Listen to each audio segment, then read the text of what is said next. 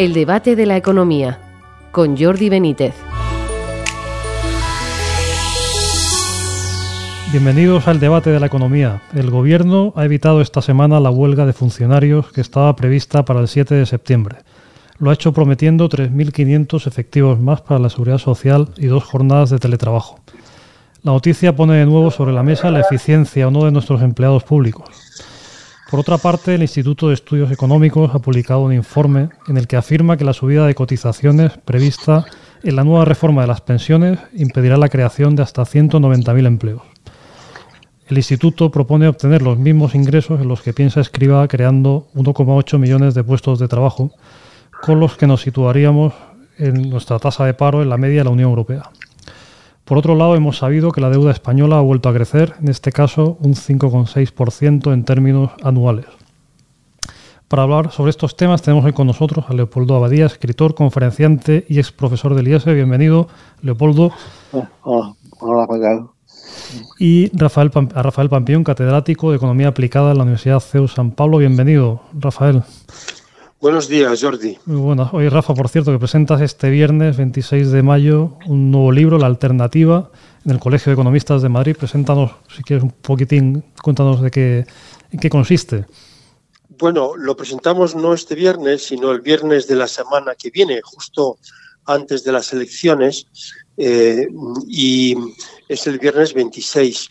Y el libro es un, es un libro coral donde escribe mucha gente muy conocida eh, que intenta abrir camino sobre las posibles soluciones que puede tener España, no tanto para el tema del empleo, la seguridad social, el tema de las pensiones, eh, cómo, cómo se puede generar más seguridad jurídica. Eh, o sea, son muchos aspectos que de alguna manera quieren ser alternativa a lo que está haciendo el gobierno de, del PSOE con Izquierda Podemos, con Izquierda Unida y con Podemos. A mí me parece que es un libro que tendría que leer, eh, que tendría que leer eh, el, presidente de gobierno, eh, Sánchez, porque es un libro que le podría ayudar a gobernar mejor España. Muy bien. Oye, pues al hilo de esta cuestión, si os parece, hablamos, porque ha salido la noticia recientemente ¿no? del, incremento de, por lo menos el anuncio, ¿no? Luego habrá que ver cómo se va concretando, de, efectivos de la seguridad social al hilo de, todos los problemas que ha habido en la atención de los ciudadanos, ¿no? ¿Qué os parece esta cuestión? Porque claro, muchas veces se habla de si hay muchos empleados públicos, la eficiencia, la, en fin, la productividad y demás. En fin, no se sabe si realmente hacían falta más, menos.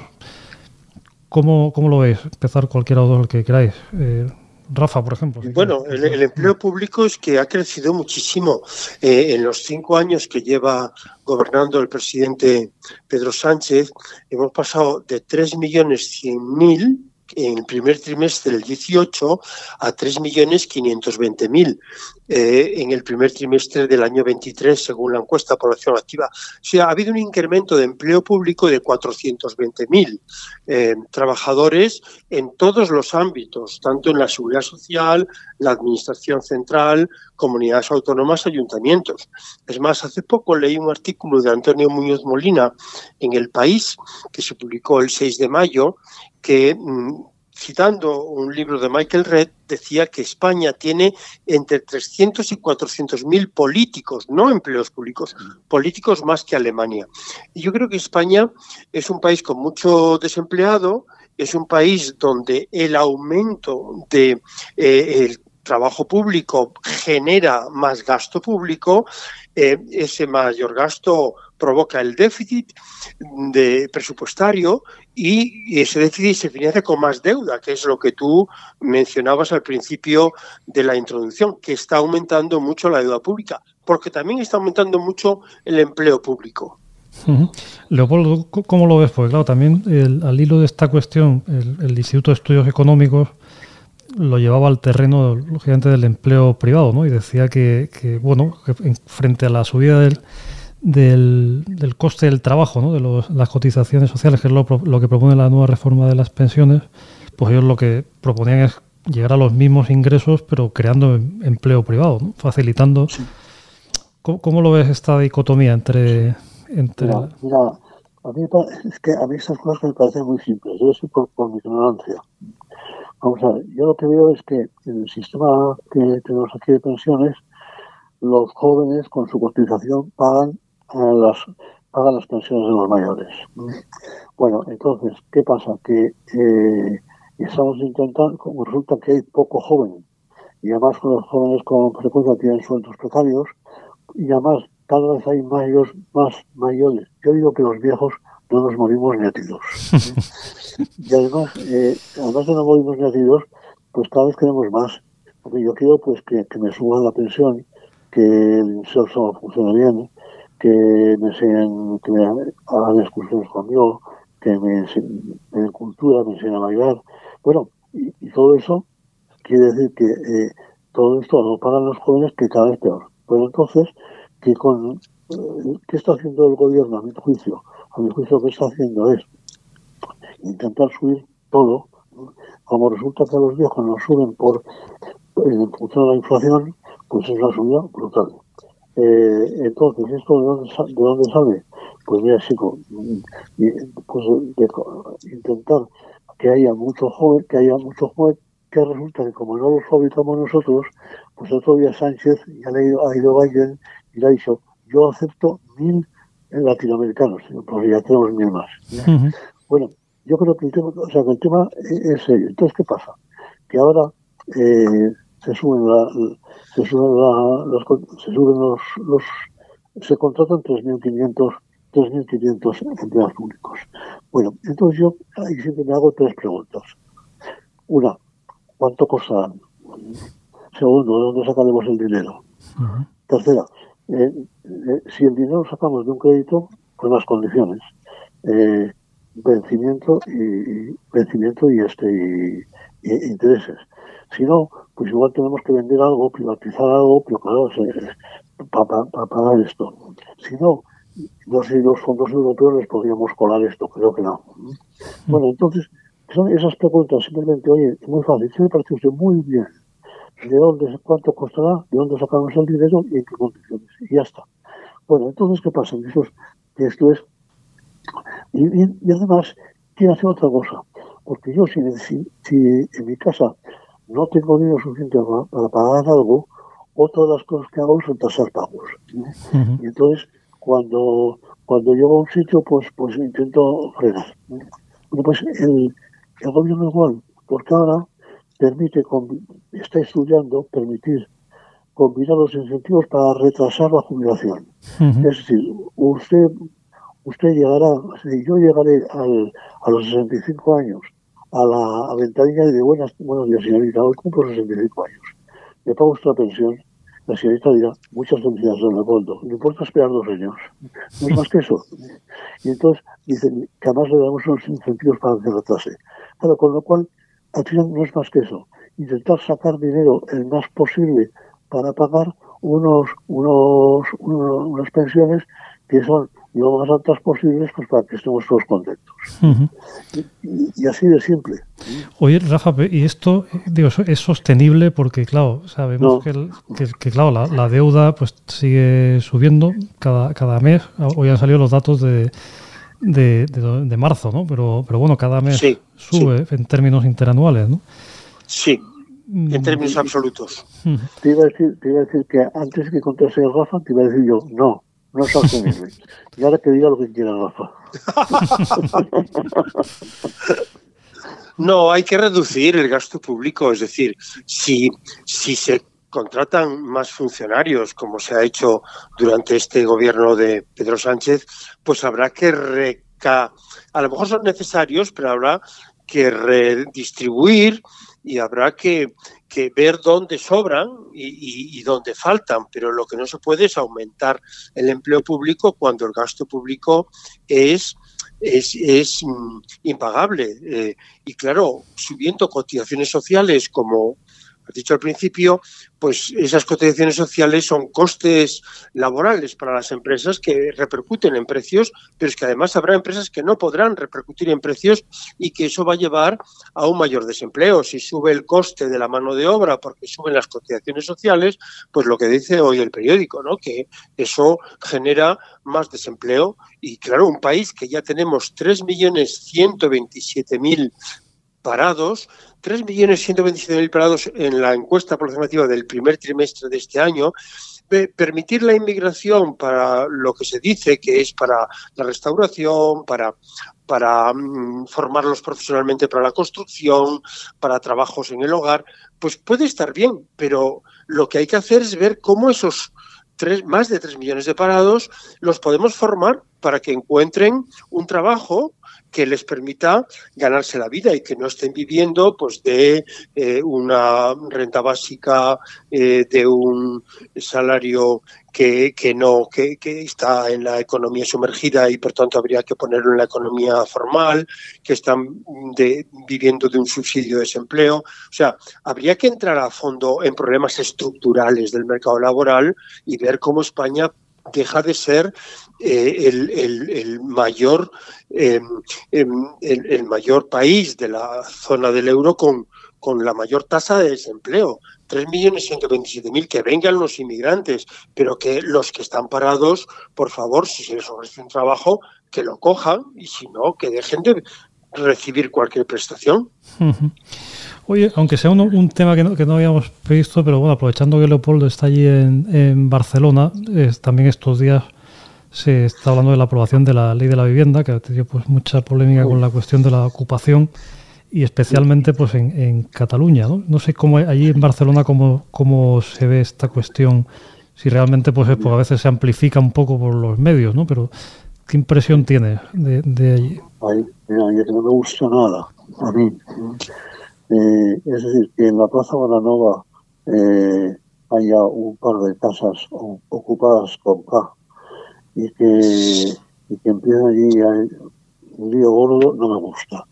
Me, gusta un poco, fíjate, aquí hay un, tema que seguro, seguro que lo que te voy a decir está mal dicho, pero yo soy muy partidario de estos, eh, de estos que se llaman desocupas, que la prensa los califica como matones. Hmm. Mira, eh, yo lo entiendo perfectamente, que sea un señor que quitan su casa, contate a unos matones, lo entiendo perfectamente y sé que esto no se debe decir, pero lo entiendo perfectamente. Entonces, claro que en algún periódico de Barcelona, en el semáforo rojo, ponga el jefe de los, desocupas y no ponga el jefe de los ocupas, me preocupa. Me preocupa, no, no vaya a ser que iba a decir otra cosa que tampoco se puede decir, pero que a la señora Colau le esté gustando ese asunto. Claro, es que Sí, además hay un tema que es que en las encuestas Ada Colau sale como la persona peor calificada eh, según eh, las encuestas que, vi ayer por la televisión. Es decir, es la política peor eh, percibida por, por la ciudadanía y es por lo que dice Leopoldo. Es porque falta oferta de, de, casas, eh, falta oferta de pisos. Claro, Madrid lo tenemos más fácil porque Madrid está en medio de una llanura y vamos ampliando ahora por el norte con todo ese movimiento del proyecto de Madrid Norte. Pero también podemos expandirnos hacia el sur, pero es que Barcelona tiene el Tibidabo y el Mediterráneo que, que, impide, y el mar, exactamente. Y eso, eso no, no, es fácil de solucionar con más oferta de terreno. Pero en todo caso, eh, eh, los derechos de propiedad y la seguridad jurídica son fundamentales en una economía de mercado. ¿Sabes lo que me preocupa, señora Colau? Eh, me preocupa que puede salir reelegida otra vez. Y entonces ya, entonces pues ya pues ya. pues nada. Oyendo una, una cuestión, con esto acabamos una cuestión más, más general. Últimamente la Unión Europea, la Comisión Europea ha hablado de, ha mejorado la previsión de crecimiento económico para España. Luego el Banco de España el otro día pues también decía que, que bueno, que a lo mejor crecíamos este año un poco más de un, un poco más de lo que había dicho inicialmente, porque parece que va un poquitín mejor. ¿Os da la impresión que efectivamente, bueno, por, otro, por otra parte, eh, también, o sea, cuando publicamos, por ejemplo, alguna noticia sobre, sobre cuestiones macro, pues siempre salen los comentarios de los ciudadanos hablando de la inflación, ¿no? O sea que claro. la inflación sigue, sigue pareciendo, sigue sufriendo de la gente igual, ¿no? Entonces, ¿qué percepción tenéis vosotros de sobre esa aparente mejora de la economía, si realmente está siendo así en España, va a ser así? O, bueno, yo creo que, yo creo, Jordi, que en España, eh, con la bajada que se está produciendo en, el precio del petróleo, aunque baja más lentamente en las gasolinas, pero el precio del petróleo estaba el año pasado a estas alturas a 120 dólares barril. Hace un mes estaba a 85 dólares barril y ahora está a 75. Es decir, está bajando por el enfriamiento también de la economía mundial, está bajando el precio del crudo y eso mm, va a mejorar eh, la estabilidad de los precios. La inflación, en vez de irse al 4, pues bajará eh, pues a lo largo del año. Eh, los alimentos, pues también hay algunos que están bajando. Y el crecimiento económico, pues lógicamente en España viene de la mano del turismo que está desaforado. Estamos ya casi a los niveles pre-COVID, a los niveles de entrada de turistas extranjeros del año 19. Pero es que el, turista, el turismo nacional ha aumentado mucho. ¿Eh? por el ahorro embalsado durante la pandemia. Hay un afán de consumo, de gasto, y las familias pues están reduciendo también sus hipotecas porque tienen ese colchón de ahorro y ahora mm, con los tipos de interés tan altos pues están eh, pues eh, intentando reducir el crédito hipotecario, lo cual les queda más seguridad le da más seguridad al tener menos deudas para hacer más gasto.